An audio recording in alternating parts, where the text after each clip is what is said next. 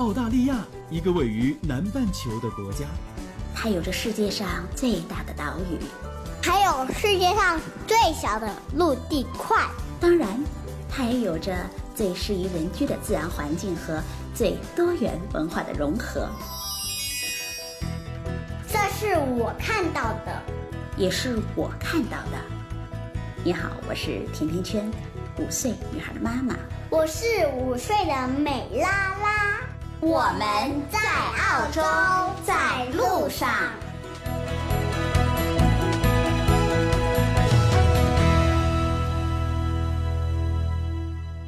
二零一八年四月，甜甜圈在澳大利亚的悉尼向大家问好。这是甜甜圈在澳洲的第一百一十二期节目。熟悉我的朋友都知道，我爱玩儿。十年前从北半球穿越赤道到南半球去遇见南美之后啊，这行走的脚步就一直停不下来了。欧洲、美洲走了四十多国家之后，这些年扎根在了澳洲。但是啊。这爱玩的心思一点儿也没变，而且我还越来越发现，我真正喜欢做的事儿就是各种玩儿，尤其喜欢和会玩的老驴们一起玩。每一次出行，一定会又结识一帮有趣的人，然后遇到一些未知的事儿，比如，上周末。我进山去露营了，营地在几个私人山头包围着的一个山谷里，一行越野车队翻山越岭，窄窄的山路路上坚石不断。虽然都是老司机老驴了，但是啊，在下山拐弯的时候，其中有一台路虎依然被坚石毫不留情地扎爆了左前轮胎。夜晚呢，忽然又有一阵妖风刮到了山谷里，还好没有惊扰到我最爱看的星空银河。这一次同行的朋友当中，有一位研究星空的博士，他拿出了可以扰乱飞机航行的激光笔，给我们讲了半个多小时的星空。现在我已经很容易通过南十字星来判断正南方向了。总之，在路上的时候一定是有趣的。天亮了，上山打猎，出海捕鱼；夜色里烤一头猪或者一头羊；星空下袅袅的炊烟，把酒言欢，是不是你一直以来想要的澳洲生活呢？今天这期节目啊，我特地邀请了我们同行的资深玩家小白来做客甜甜圈，带你玩转澳洲。那还有一个重要的原因是，小白他烤的羊真的很好吃。小白从一九九七年啊就开始环澳自驾，到了现在，整个澳洲的自驾旅程超过了两百万公里了。其实认识小白很偶然，我在朋友圈里看到一个召集假期出游的群，我也特别爱玩，于是啊我就果断入群了。我在群里问活动流程是怎么样的呀？小白酷酷地说，没有文字的活动流程，流程都在我心里，也就是上山越个野，钓个鱼。抓个乌龟，再涂个布，烤只羊，观个星星，学学打枪。每次出去都会开车，然后继续现车，继续旧车。累了看星星，划船搭营，烤肉现车，旧车修车，潜水打鱼，摸鲍鱼，抓龙虾，然后再继续想办法吃完它。当时我就觉得小白一定会成为我行走四十国之后在澳洲同道之人。所以今天我特意把小白请来做客 FM 甜甜圈，请他来聊一聊他在澳洲的生活，还有在澳洲要怎么玩才好玩。小白先给大家打个招呼。哎，大家好，我是小白。小白，你是到澳洲多长时间了？呃，二十多年，快三十年了吧。在这二三十年里，让你感觉到澳洲留给你最深的印象是什么？或者是澳洲给你留下的是什么样的记忆？哦，我本身是广州人，嗯，对，然后我来的原因可能跟大多数人不一样，是个小孩嘛。我爸妈离婚了之后，我妈说带你去澳洲玩两天，我兴高采烈背着那个羽毛球拍就来了。结果玩了一个星期之后，我说妈啥时候回去？我妈说再玩两天，嗯，然后这样被我妈玩了将近三十年了。啊，所以当时来。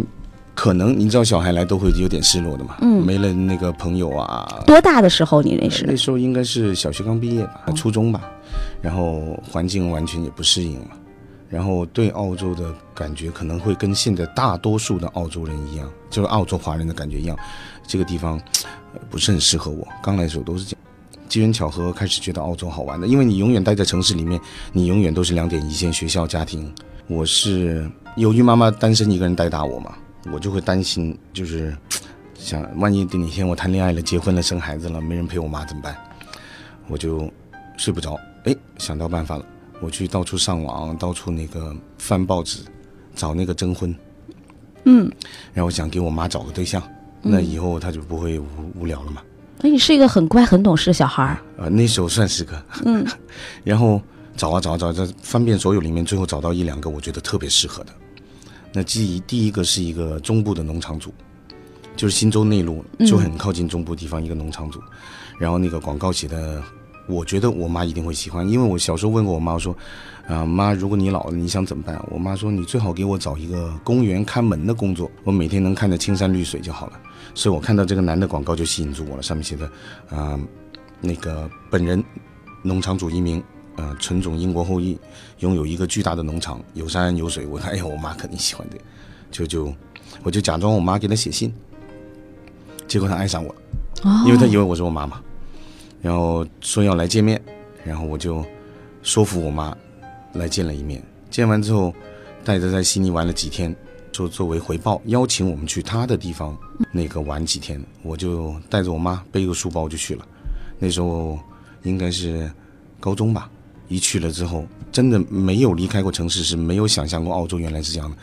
大多数人心目中的悉尼就是呃歌剧院大桥，澳大利亚就是多个大堡礁，啊、遍地牛羊青草。结果没想到坐了十几个小时火车去到内陆一看，哦，原来澳洲是这样的，很有意思。那个小镇我现在连名字都不记得了，因为太多年前了。反正我记得就是下了火车还开了两个多小时车，镇上马路一边住的还全是土著人，另外一边住的还全是白人，到现在还是这样分隔着住的。然后去到还见到了，就是说外国人淳朴嘛，就是这些例子是我听过好多人举好多例子，但是这些例子都都不足以体现。我是真正感受到，就是太直白了，做人太简单了。他的女儿晚上出来见我们，见我们当时说什么呢？说那个啊，呃，陆尼 King 你好，我叫 King，我妈叫路。他跟我一共聊了五句，就已经聊到一个你想都不会想到的话题。他聊完就说那个陆 King 你好，我爸说你非常好，所以我特意来见你一下。第一句话，第二句是前面我爸也带过两个来，都被我赶走了。那女孩多大？那女孩应该有三十多吧，啊，三十多吧，很胖很胖胖嘟嘟一个一个一个女生。然后第三句话是我见了你们一面，觉得你们挺能聊的，挺适合的。我心里面想，我还没跟你说话呢。第四句话就到，如果你们喜欢就留下来吧。第五句话是，放心，如果我爸死了，我一定不会跟你们争遗产。哦，这是太直接了。就发现原来原原来人是可以这么简单的。那去到当然了，就第一次接触真正户外东西了，就不是呃如果是朋友来悉尼，我也是一般人也是带他去这些什么歌剧院大桥啊，坐个游船。嗯，去到那种地方，他没有这种建筑物，没有这种地标，所以他会带你去什么？他会带你去金矿挖金子。那是个淘金小镇了。对，那一澳洲其实每个地方都几乎都被这些早期人挖过几个洞的，然后带你去挖澳宝，带你去赶羊、打猎。当时就发现，哇，原来澳洲这么好玩啊！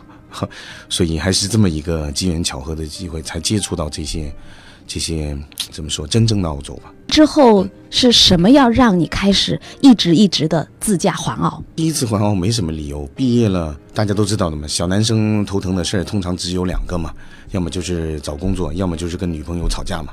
啊，我是其中一个，我也不解释是哪个，然后觉得嗯应该静一静，找个远点的地方去逛逛，所以就开车从悉尼开去西奥珀斯了。那时候连导航都没有，就是拿着一张纸看地图对，就是就这么一路开。当时也不会玩，玩真的是门学问。那时候真的是没有任何目的，也不知道自己要想干什么，只是纯粹的开车，但已经觉得很开心了。开到一个没人的地方，坐在悬崖上，然后看看风景啊，啊，开到一个一个一个大树林里面，然后放这个沙滩椅，躺在树底下乘凉。其实那时候已就不经不觉的已经埋下一个种子了。，然后回来之后换了很多工作了，在墨本待了一会儿，在布里斯班待过，在堪培拉待过，悉尼待过，最后还是在悉尼留下来。但是跟这行还是没有关系。但你养成一个习惯，差不多时候就想出去走走。直到应该是零九年吧，当时是在做古董店，生意也不好，因为太喜欢玩了，呃整天不在店里面。古董，古董店这古董都是你从哪儿弄来的？呃，从小就喜欢收拾破烂。澳洲人不像中国人吧？那个我们对古董的那个，总是认为是有价值，我们才去收藏吧。我们说的价值是钱，但是老外可能会不一样，有的东西它其实不值钱，但是对于他来说很有价值。嗯，像以前古代的时候，大家玩古董都是玩什么玉器啊，什么这些很尖端的东西。到现在是不是？你看连现连旧军装也算是，连啊以前老人家用的工具也算是，因为有个纪念意义在嘛。老外澳洲的历史很短，一七八八年才有人来。两百多年。对，你说嗯他怎么可能有一些很尖端的古那个古玩？所以，啊、指的是很多，啊、人家遗留下来的有很有纪念意义、很有历史价值的东西，甚至只是啊、一个马掌，甚至只是一盏油灯，甚至只是一个淘金矿工留下的酒壶。有故事的东西，他们都认为这是古董了。对对对，所以我就从小就喜欢收啊收啊收啊收了，结果收满满了一个车库。哦，然后后来就去开了个这样的嗯店，整天出去玩，没人看着，生意就不好嘛，那干脆就关了吧。然后就打甩卖，打甩卖的时候呢，来了一个华人到我店里买了好多东西，买完就跟我聊天，他说：“小伙啊，你弄完这个，你想干什么？”我说：“都干了三四十行了，还真不知道下后面干什么。”然后这个人就跟我说了，他其实我是个旅行社老板，他要不你试试做旅游，就入了这行。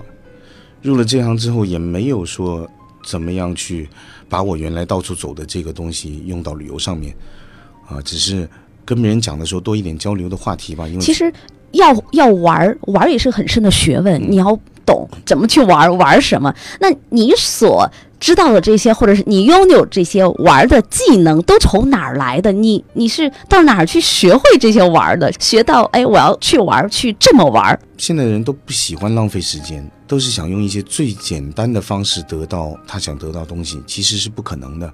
玩是要靠长时间积累经验。举个例子，现在的人要去玩，说我要钓鱼摸虾，我举个例子，那就会上网去查攻略。一个人每天在那玩的，他已经不觉得这个东西有什么了不起的，他怎么会去写攻略呢？那攻略里面讲东西肯定是最简单的。我举个例子，摸虾啊，那你首先要有一个虾灯，好，我们去买个虾灯。首先要个网，嗯，我去买个网。首先要找到一个湖，嗯，我去找个湖。但这样就代表你能摸到虾吗？肯定不是的。那你的网有网的规格，那你网的洞太小了，也不行，违法。网的洞太大了，虾跑了。你的灯有了，你从上面照，虾潜水底下你怎么看？你从底下照，前两天下过暴雨，里里面都浑浊的，那水都看不清楚，你怎么摸？就算好，今天水也清，哦，网也对了，灯也对了。现在不是季节，今天潮汐不对，水温过低，今天月亮太圆，虾都躲起来了。所以很多综合因素，你是一次一次一次去摸。好，就算当你变得很摸了好多次了，把这些基本的潮汐、温度、季节什么都知道了，但是上个月吧，因为二月份是最适合摸虾季节，我又去了，结果摸了一晚上还是没摸到，包括我自己啊，你会嗯老司机也会遇到这样的问题。我就很奇怪为什么会这样，所有东西都对了，结果隔壁两个当地的老人家走出来，你俩别摸啦。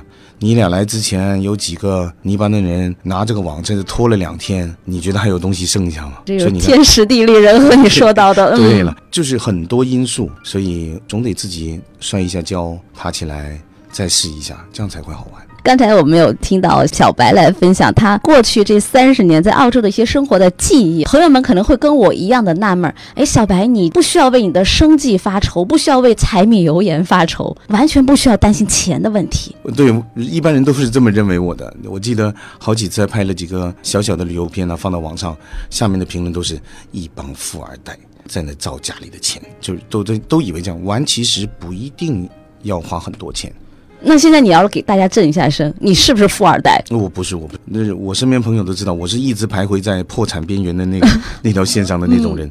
因为从在这长大，我不攒钱，从小就有这么一个习惯，我就喜欢就是挣完就完。我总出去环好啊，总出去走啊，大家以为我是就是很有钱，其实是我入了这行之后，我就做了一段时间的 operator，就是我们说坐在办公室里面帮你订机票这种，我觉得不适合我，就去当导游了。每做一两个月攒下的工资，我就不花，我就去租几台车，买点装备，然后我那时候连微信都不会用，我就在每个学校门口贴一张纸条，在那个公告栏上面写的这个假期你们想去哪玩，全部取消，跟我一起去探索，就会有很多 留学生觉得诶很有意思，然后我们就一起 A A 制这样出去玩。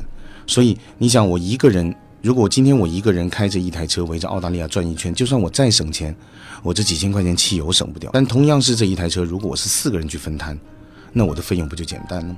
嗯，这是我当初的用的最土的方法。对啊，慢慢慢慢的就开始有人知道你了，他就会聘请你去带，就是我你刚才说的那种富二代了，富豪了，就是，哎呀，这个人挺会玩的，要不花钱请他把他包起来，让他带着玩。其实玩真的是这样的，我导游这个词其实不存在，最早就应该是叫向导。向导的意思就是一个非常熟悉当地的人，带你去走小路，不走冤枉路，保证你能节省时间。那再升一级了，就是向导再升一级，就像乾隆王下江南啊，咱们要找找个当地人带我去吃好吃的，甚至要带我去逛。这个人是什么？这个人就是现在的旅游达人，他有这个能力，每天去玩，所以他等于就是早期的富二代。这些人就会去找他，因为他知道哪里好吃好玩，变成商业社会了，所以，呃，它就变成一个职业了。那其实你是最早开始是月光族，或者从现在开始，你还是月光族吗？啊、我现在还是赚了钱，然后就出去玩，然后花光，回来再赚钱。啊，暂时还是这样，因为澳洲的福利保障很 稳定，我不担心。反正这么多年也交税，退休的时候怎么也会有点退休金，而且会玩的人不需要花太多钱。其实如果我退休了，万把块钱一年就够我活了。所以生活对你来说就是玩儿，就是去旅行，就是一直在路上不停的走，不停的走，不停的玩儿。我一直都是不是自己玩，我每次出去是带着几十人去玩的，这些人都是新手。我玩的开心的地方，并不是我自己玩的多开心。如果要我自己玩的开心，我很容易。我都说了一万多块钱，我一年可以不回家，在外面每天去潜水，每天去摸鲍鱼，每天去抓虾，每天去关心，每天去篝火，每天去跟当地人聊天。高兴的地方是这些不会玩的变得会玩了。所以你的乐趣是带着大家玩儿。对对对，这样可以更多火花。如果跟不同人去玩的好处，你看四个喜欢喝酒的，开着车围着澳洲转一圈，其实你只是换了地方去喝酒。嗯哼。四个人都喜欢打麻将的，这一桌麻将无非就是从悉尼一直打到墨尔本来。跟不同的人出去，有不同的喜好、不同的性格，这是有趣的事情就开始发生了。我举个例子，我们出去玩，一个会钓鱼，你不会钓鱼不要紧，他会教你钓鱼。好，你钓上来那一刻，旁边是不是如果有个会拍照的帮你拍下来，你会有个记忆？拍完了拿上岸，是不是总得有个人会去鳞鲨鱼，把它做成一道菜？这个时候就就是每个人不同的技能就都可以运用上。就是现在人认为，就是我从 A 点到 B 点，我要看几个景点，这是大家通常的心态。这一次走出来，景点肯定是不会错过，因为它都在路上。那你能得到额外的知识、技能，交到新的朋友，这才是一路上真正有用的东西，一些特殊的经历。就是和不同的拥有不同技能的人，他在旅途当中他会扮演不同的角色。对，嗯，他们所有的人组合在一起，然后就成了一个很有乐趣的旅程了。这是对，这是很重要一点。还有一点就是，那我为什么会玩？另外一个原因，也就是因为我总是在路上。我在路上的时候，我不停的去接触不同的人群。举个例子，现在人旅游都喜欢找个好餐厅，网上找个，啊、看攻略找个最好吃的餐厅，然后找个评分最高的酒店，然后坐飞机过来。你想想，你进了房间之后，你吃完饭进了房间之后，你能跟谁交流？房间里面的人，你们俩还会交流吗？看手机，看电视。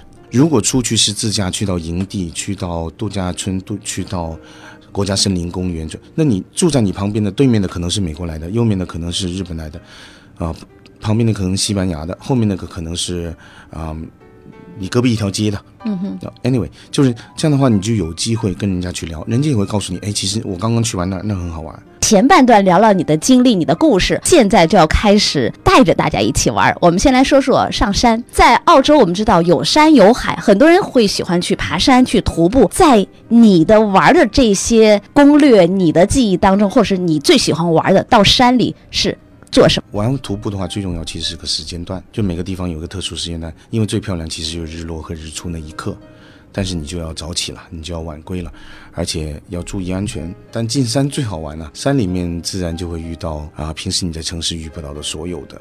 野生动物，我们也有去打猎，但是我本身个人不是一个很喜欢杀生的人吧，且澳洲也的确挺多的外来物种，也是影响到生态，澳洲生态嗯。其实我们在这两天给大家的一个留言里，就有一个小小的调查，很多人就想知道，哎，在澳洲打猎是怎么样来玩的？因为在中国来说，可能好多人是没有机会去打猎的。到了澳洲，很多人都想打猎啊，怎么样才能去打猎？它有没有一些什么样的法律的规定，或者是我们需要一些什么样的证照才能够去做这件事儿？打猎一定要有很多执照，原因是因为枪支本来就是一个很危险的东西。我能达到吗？其实如果有很专业的猎人向导带着的话，几率是挺高的。但这些猎人其实他每天就是在打猎嘛，嗯，所以他对他也知道这个季节、气候、他们的生活特性，他也能靠他蛛丝马迹来寻找他们的踪向、他们的嗯巢穴，知道他的生活习性，自然知道几点、什么时候他会在哪个位置，所以达到几率是挺高的。最基本的就是一个枪证吧。以前澳大利亚是可以随便买枪的，跟美国一样。我记得我还是中学生的时候，那时候现在唐人街那个位置，那个那个川菜叫什么？水井坊，水井坊。以前那个位置叫做 Matildas，嗯，是一帮小孩在那打游戏机啊、打桌球的地方。我记得我上中学的时候，有时候逃学啊，也会去那玩游戏机。那时候我留个长头发，长得有点像越南人，会有人忽然走到你旁边，把衣服一拉开，Yo bro，four hundred bucks 买，啊，手枪，嗯，一把很破旧生锈的手枪。然后我摇了摇头，他以为我说这个这把不好。这边衣服有钱开，seven hundred bucks，two hundred bullet 啊，七百块钱再送你两百发子弹。那个时候是这样的，很混乱的。九十年代初出了好多桩大事了，阿舍港大屠杀了，钻牛门事件了，塔斯马尼亚的这个枪支事件，其实是十件案件。就我记忆中，在那段时间出了十件大案件。塔斯马尼亚件有名，只是因为死的人数比较多。多，对，而且这个枪手是一个冷静到出奇的枪手。现在的枪支法比较严，首先要去满足几个条件吧，你才能去得到枪牌吧。你首先要去啊、申请和考枪证，那你自然要去学习怎么用枪啊、你自己你必须要填表格，要证明你没有犯罪记录啊，证明你你的你的很多信息。拿完之后，你要一个等候期，办完之后要等候期。嗯，有的枪证要等时间更长，就普通的那个我们叫步枪，然后我们说手枪，然后有收藏，还有农场主的那些比较火力大一点的枪支，它是几种不同的枪证，所以一般人其实都是考个呃简单的长枪枪证，但是在上面你你写的原因必须就是写狩猎了。短枪、手枪因为危险性、公害性更大，所以一般人都不会去去考，就没有这个用途，因为他唯一只能到练习场里面去练习，射击场里面练习，他并不能带在身上，他不能带在街上。你回到家里必须锁到保险箱，意思就是说，有个人现在进你家里抢劫，他是没有办法接触到那枪支的。，对，你也等于也是没有办法自卫的。如果你有人来抢劫的时候，你拿枪出来把他打死了，警察还会反问你，你的枪没有放在保险，你唯一的解释就是他运气非常不好，我来的时候正好在擦枪，因为清洗枪支是合法，这是唯一的理由。你说我我自自卫杀他，你还是、呃还是违法。所以对啊，提到打猎，大家既然如果真的想去，那首先第一个就去去办个枪证，嗯，然后办完之后，自然还要加入这个澳洲的一个一个大型的枪会组织，保证每年去几次的那个练习，你才能保留你的枪证。当然了，你办完这个枪证，你还得去买枪啊，否则你没法玩。哦，当然你可以，你可以去啊、拥有枪支的俱乐部啊和啊射击场啊去玩，的确可以。但是很多人会自己买，那你自己买又有多一个麻烦了，你首先要自自己的家，你不能像我这样放在房车上了，对吧？那你得装一个政府规定的保险箱，要钉在地上的，而且这个保险箱只能你自己知道这个密码，因为他会来查你。有时候就他有权家人也不可以知道，只能是有持枪证的这个人才可以知道。对，经常会闹这个笑话，好多人是以为这是没事的。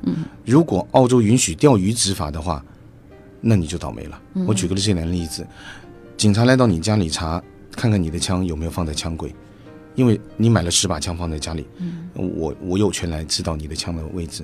然后这个时候你不在家，那你老婆说啊，嗯，那个他们来查枪了，呃，密码是七七七七，结果他老婆打开，你看在这儿呢，警察把你扣起来了，把你老婆扣起来，你老婆没枪证，他怎么能摸枪？呀？所以就是给大家就当是科普吧，就是这么一个，就是这个东西是真的是安全要求很高，因为这个枪支流到一个没有受过教育、没有培训的人手里是很危险的，非常危险。非常危险的。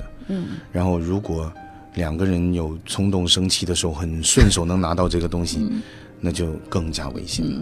对，刚才又说了枪支的管理，那小白，你进山一般都做些什么？我们进山一般是跑山，我们就是说越野，然后其实很有意思越野。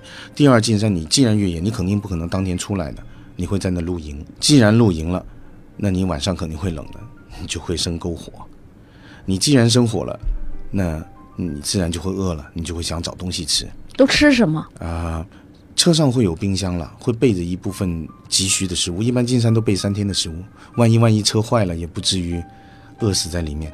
但是那些食物是尽量不用的，留着的，像罐头啊、面条啊，这些压缩饼干，这些储备物品对啊，，那就会尽量去找一些可以吃的东西了。呃，吃动物很残忍啊，这个，但是其实，在澳洲这是一个几百年来的一个一个一个习惯了。习惯。你们可以开尝试开车往内陆走，新州的内陆、维州内陆，就是指的是海边往回走三百公里以内就算 outback 了。你会在路上看见很另类的餐厅，餐厅的名字叫做 Roadkill，那翻译成中文就是路边撞死的餐厅。哦，我我先不说打猎啊，我说就就算你不打，其实也是有机会的。用这个地方特有动物在被路边撞死之后，加这个地方的野果野草做成的呃独特的一道菜，这是澳洲的一个特性。撞死的袋鼠啊，撞死的牛啊，好多的那个 Roadhouse 那个油站里面都会看见，它里面有那个卖简餐的餐厅，上上面一大家都知道，澳洲人一般很很简单的几个菜，不会很复杂，上面会写着 burger 啊，然后下面可能汉堡，嗯，大一号的 workers burger，就是工人吃的，就是厚一点的，肉多一点的。下面可能会呃，或者是不用 worker 吧，用 the lot，就是什么都塞进去的。但是最下面你可能会看见一个 roadkill burger，而且这个汉堡的价格呢，会比上面的两个便宜一点点，因为它的肉不用买，它就是今天早上回回工作单位的路上碰到了什么就就哦弄过来。看见一台车撞倒一头动物了，而且已经是气绝身亡了，他就把它抬回去，所以这种叫 roadkill burger。对啊，所以卖台会便宜点，甚至有的油站上面会有有包牛肉干，上面写的那句英文特别有意思：“You're not gonna get any fish out of this。”你不可能找到比我还新鲜的，因为正常的动物是要进屠宰场，然后再去呃加工厂，然后再去分销商。我是今天早上撞倒的牛肉，现在做成的牛肉干，嗯，那不就是最新鲜的吗？所以啊、我们在户外会有这种机会，就是被被高速车撞到的。你们会把你们碰到的这种动物拉到你们的营地里，然后烤来吃吗？哦，我们那你是这个，其实啊，讲到这个还是挺，其实我觉得没有问题。我知道好多人听完会会会会毛骨悚然，但是回想一下我们老祖宗，为什么我喜欢我们出去进山，为什么我们喜欢到海里捞东西，其实是我们的本能。所以一个人在饿的时候，什什么都吃吃，对，嗯什么都会吃。所以你们会在路上，哎，如果真的是碰到了有这样的动物，呃，你会把它拉回去，然后把它给自己烤来吃。嗯，我敢这么做，嗯但我不是说我每顿都是靠这样来的，我敢这么做有。过吗？呃，有过，有过，嗯，有过你。们吃的是什么？当时嗯，袋鼠的尾巴，嗯，野猪，甚至蛇啊，这些都有，因为它已经被撞死了嘛。那做法，你们是用什么样的烹饪手法来做？在户外玩户外，其实一个很独特的东西，户外的，就是各种材料都会少很多，你要想尽办法，用最简单的方法去做，又要做的好吃。袋鼠尾巴，因为它是比较旱地带的动物，所以身上会有股酸性。广东人的话会用陈皮，如果是北方人的话会用花椒大料。两种东西都没有的话，那我们可以用酒去泡。没有的话，最简单洋葱也可以把它爆锅，爆爆爆爆到很，就把那个袋鼠尾切成一段一段，用洋葱做锅底去爆。爆完之后往里面加水，加点酒，然后半锅，等它在篝火里面煮煮煮煮煮煮到剩下一点点的时候，里面全是胶原蛋白。啊，我已经好像看到那个画面了，你的代入感太强了。对，撞到野鸡了。如果今天想试叫化鸡，嗯，那当然了，如果有荷叶最好，对吧？没有荷叶用锡纸呗，嗯，对啊，反正在外面再糊成泥，也是放些你车上剩下什么的香料你就放吧，对，有红枣放枣有，蘑菇放蘑菇，没有放点米饭放点糯米也行，反正想个法子呗。鲍鱼那就最简单了，对吧？鲍鱼切片涮也行，蒸也行，烤也行，用黄油煎也行，是用水煮一煮，然后切成粒粒沾瓦萨比吃沙西米也行。嗯哼，啊，各种方法了。鱼那就看适不适合做刺身的，适合做刺身就刺身呗，如果不适合的那就红烧呗。那有没有说我们到了山里遇到过没找到吃的，然后我们的食品又用完了这样的状况？啊，每次为这个都做了准备。嗯，然后一般我们出去都不会一台车出去，不会五台六台，每台车上备了三天的食物的意思就是说大家能耗一个星期。我们还没倒霉到这样，最倒霉的一次就是在盐湖里面陷车，困在里面三天，挖了三天三夜，是走出湖外面走到小镇上买东西吃再回来。你们那个车陷下去之后，是人工把它给这样抬起来的，挖出来的？哦，你们自己 那次那那次。人哦，人家说 no joy no die 嘛，撒野了呗。三百多公斤的东西，大家觉得我们当时七八个男生，嗯，其实，在陆地上七七八个男生，三百公斤东西直接抬走都可以了。在湖里面陷的东西重量会增加一倍，而且我们的脚上也没有借力的地方，我们一踩，我们自己也陷下去。开另外一台车进去救他，就开了一台越野车进去吧。结果这台摩托车是救出来，越野车陷陷下去了。越野车又陷完之后。这就比摩托车要重好几倍了，三吨的东西可能就变六吨了。最后一台车也开进去了，是一台四点五吨重的房车。房车进去之后，你们是想用房车来借力把那车拉出来？对，作为一个锚点，嗯，就作为一个重量，因为越野车上是有绞盘，就拿它作为一个重心点，把自己给扯出来。没想到它出来，房车又下去了。最后怎么办？精疲力尽，因为挖前面那两台三百公斤的和三吨就已经知道这台四点五吨的是没救了，所以我们当时准备放弃，打电话找救援救援队。当时离我们最近的救援队在墨本，他们听完我们的位置和我们现的车辆，呃，在湖中心的那个距离，对方的回复是：你准备两万到五万。嗯，我们这台车才刚刚超过这个钱，我们当时都准备放弃了。那几个朋友说试一把吧。用尽所有我们平时已经试过的方式，计划的非常好，就是反正各种方式，木板折了，我们开始去买铁板、钢板，镇上的那个铁匠呢买两块钢板，反正挖了三天三夜，最后纹丝不动，准备放弃了。这个小镇上面大概有一百来口人吧，每个人都来看过我们了，看一下，哎，拉倒了。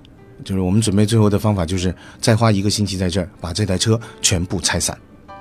当零件那样全部运出去，然后再拼回来。当时想到这个方法了，已经没有别的方法了。结果来了一个老人家，开着一台很破旧的皮卡，啊，在旁边说：“那个小伙，我能帮忙。”嗯哼。我说：“你要多少钱？”老人家笑了一笑：“两百。”救援队要两万到五万，你两百，而且他的车根本不可能拉动我们，因为我们的车，不管是引擎，不管是装备，不管什么都比他这台要强很多。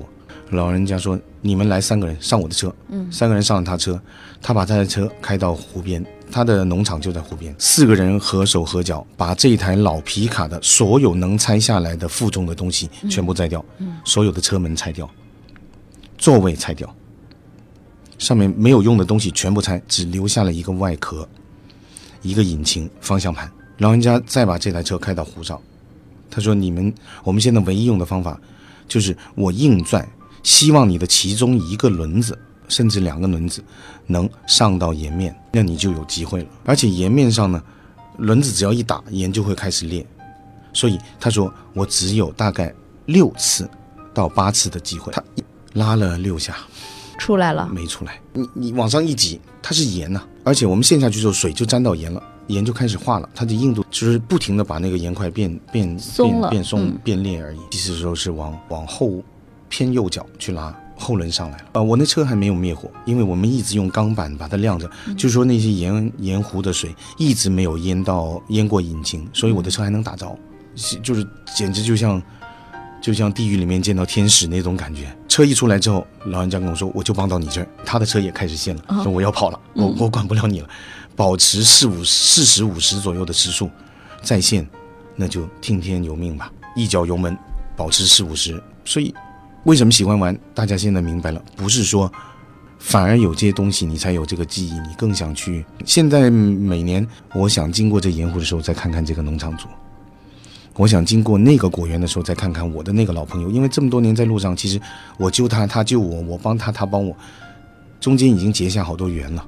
所以我是去路上看看这些老朋友，看看那农场主还在不在，因为年纪都大了，下次去可能不在了。那个人真的，因为人太好了，不好意思，我把身上的现金全部找出来，最后是剩下八百块钱，我们给了他，他说要两百，我们给了八百，他还请我请我们所有人去他家吃饭，然后我又不好意思了，我们又到油站上去把这个油站上小镇嘛，就几条烟，我看他抽烟，我都买了，都都给他拿去。结果在他家吃完饭出来，发现他竟然把我们拆下来的东西全部都给我装好好了啊，最重要是，你都不敢相信，他帮我们把两台车都洗了。非常的淳朴。水对他们来说是一个稀缺的资源。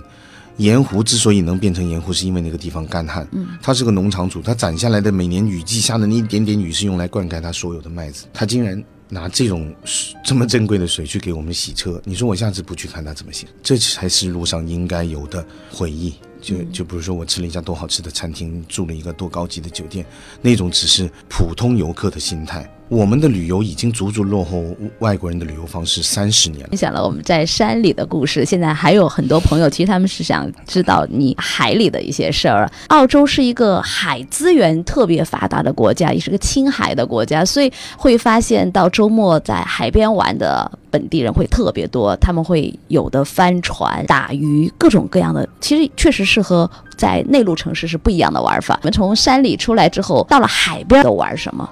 澳洲海岸线很长，三万多公里，你每天去一个海滩，你也得去好多年才能去完。海上项目很多，澳洲人不会游泳啊，不会冲浪，都不好意思说自己是澳洲人。打鱼这种已经是偏向潜水类了，水下水下项目了。打鱼一般使的是浮潜吧，因为也不是每个人都会去考一个深潜证、背氧气筒，而且里面有好多法力了，浮潜比较容易。一般人就算不会游泳的你，都可以去，只是要学会一个简单的闭气，尝试呼吸。调节自己呼吸速度，平时在家都可以练的，就是快吸，然后慢放嘛。相比之下，你是更喜欢陆地上还是水下面？你沿着海边走，你肯定要下海。水下的项目其实也很有意思，但是到海里一直大家都不愿意写的原因是，每当一个爱好者告诉大家一个攻略，告诉大家一个地点，那个地点很快就会过度捕捞消失掉的。所以我们一直都是很克制的去去这么玩。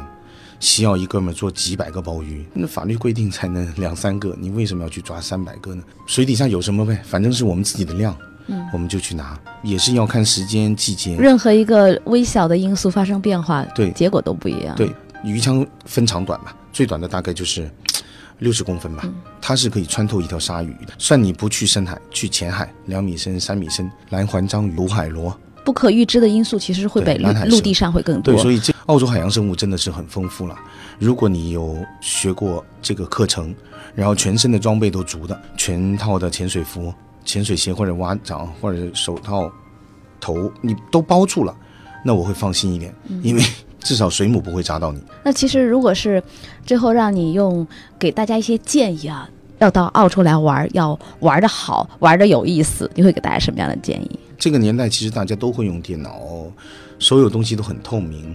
如果你有时间，一个月时间为你自己出行做充足的准备，嗯，没有时间，那你就去当地找一个当地最专的人带你去玩，找到对的人，对一个好的方式。好多人说我怎么知道那个人会不会跟他聊天嘛？聊几句就知道。